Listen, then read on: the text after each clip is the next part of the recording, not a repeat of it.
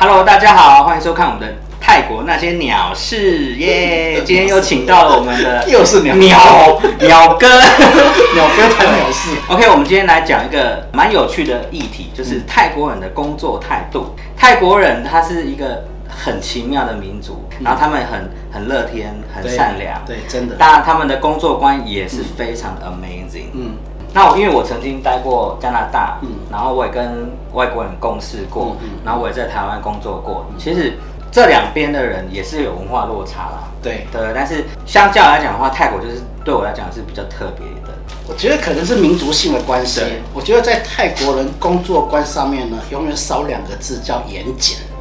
因为我始终觉得很多事情就是 detail，魔鬼藏在细节当中，对每一个细节决定这件事情的成败与否。嗯，所以少了那个细节之后呢，可能事情就会全部结果不一样。没错。可是当结果一团乱的时候，他们还是会很开心。没来，陈妍妍，上白上白。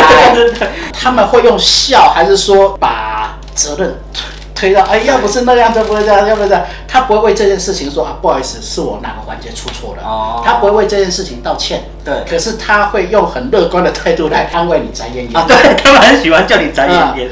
然后我觉得泰国人的工作观念，我觉得他们很棒的一点，他们不会自作聪明。你叫他这样做，他不会跟你讲说，哎，我假如这样子做会不会更好？不会，你好他一定会照你的指示去做。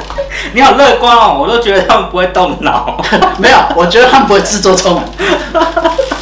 说好听是不会自作聪明那说难听一点，其实我觉得他们不会举一反三呐、可是我觉得这件事情蛮困扰我的，因为像我叫员工去做一件事情，嗯他就是不会去想嘛，然后他就会停在那边，就是啊我做好了，我就在那边发呆，然后他就不做了，嗯嗯嗯。就是你不会觉得这是很鸟的事情。嗯，没有没有，呃，我之前我也是一个客人，那时候不是很多泰国人去台湾当帮佣啊，包括做劳动工作者的都有，然后他就说他们泰国人真的就触鼻耶，因为我之前有请个泰劳，说真的做过来嘞，做代级呢，看我盯紧，可是比较没那么仔细，可是很很认真。然后他刚来的时候呢，我跟他讲，早上你早上起来的时候就先把院子扫一扫，然后狗大便清一清，对然后八点的时候呢就浇浇花这样子。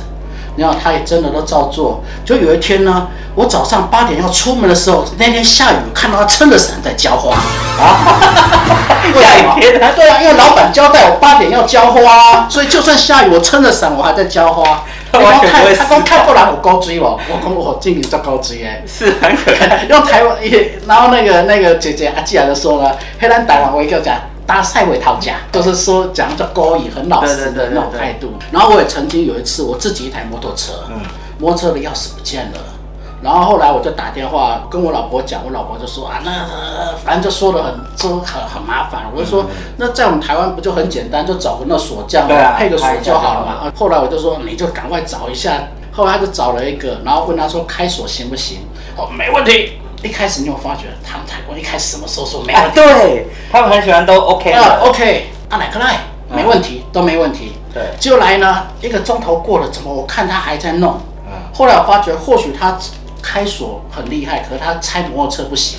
他光是摩托车的锁头 拆了一个钟头，还在拆那摩托车的那个车头锁。还在弄后来呢，我问说是怎么回事，他说他那个锁要整个换掉，要换一把新锁，然后配着新的钥匙对，没办法去为那个去打开配一把新的钥匙。嗯我说哦，那只要这样子，那就没错了。嗯好，那我就等了一个多钟头之后，他才把锁弄开。就一个钟头过了，我看还没把那个锁换好。嗯，反正就是一，他又骑摩托车回去，又要说拿什么工具，然后就就纯粹一个摩托车换个锁头，换把钥匙，整整弄了四个钟头，快五个钟头，这很正常，这泰国还蛮正常的。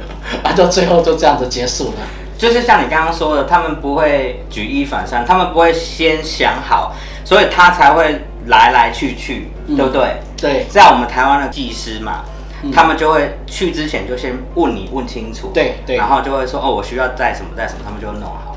其实我也遇到很多这种鸟事，就是在他们来之前，我都已经预测好他们可能会忘这个忘那个，所以都跟工人说，哦我现场有什么问题哦，所以你可能会用到这个那个哦，嗯然后他就会说好好好，咔咔，就像刚刚说的，什么都好。嗯，结果呢，来到现场什么都不好。那时候就那摩托车事件，我曾经在脸书上就 po 文嘛，嗯我就想我这个感觉。对我说呢，专家是为预防之后可能会发生的事情做准备。对，可是呢，我觉得泰国人的处理事情是比较为当前的事情如何去做，然后就做好就好。对，就像。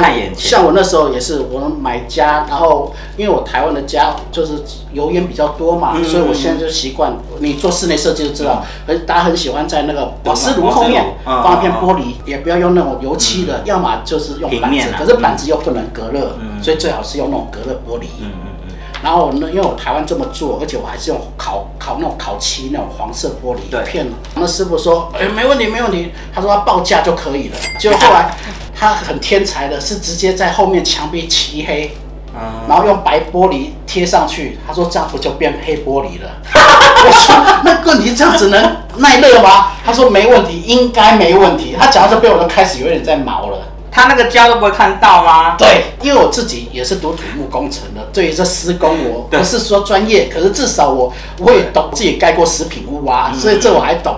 他那时候我说你玻璃怎么固定，他用那水力控直接就，四边，直接搞搞哎，嗯，然后就粘上去。然后我说那这样子以后不会看到十一控那个吗？他说干了就好了。